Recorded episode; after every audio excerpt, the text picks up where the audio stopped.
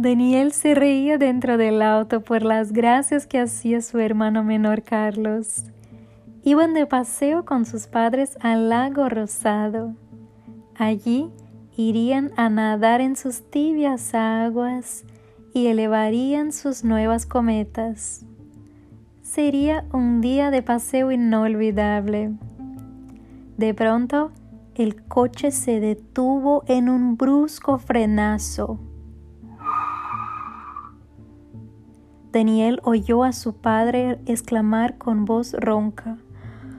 ¡Oh, mi Dios, lo he atropellado! ¿A quién? ¿A quién? le preguntó Daniel. No se preocupen, respondió su padre. No es nada. El auto inició su marcha de nuevo y la madre de los chicos encendió la radio y empezó a sonar una canción de la moda en los altavoces.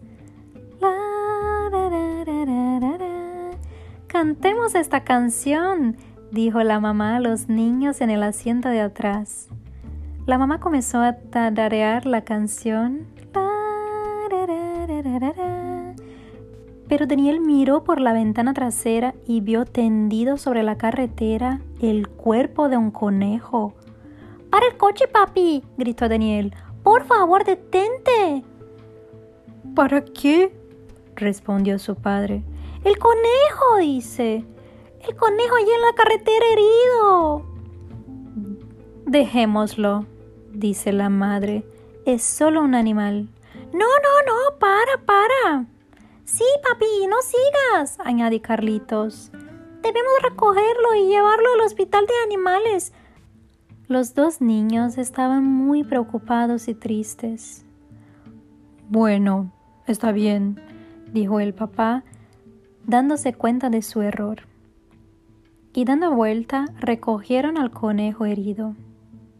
Pero al reiniciar el viaje fueron detenidos un poco más adelante por una patrulla de la policía, que les informó que había una gran roca caída sobre la carretera por donde iban, cerrando el paso.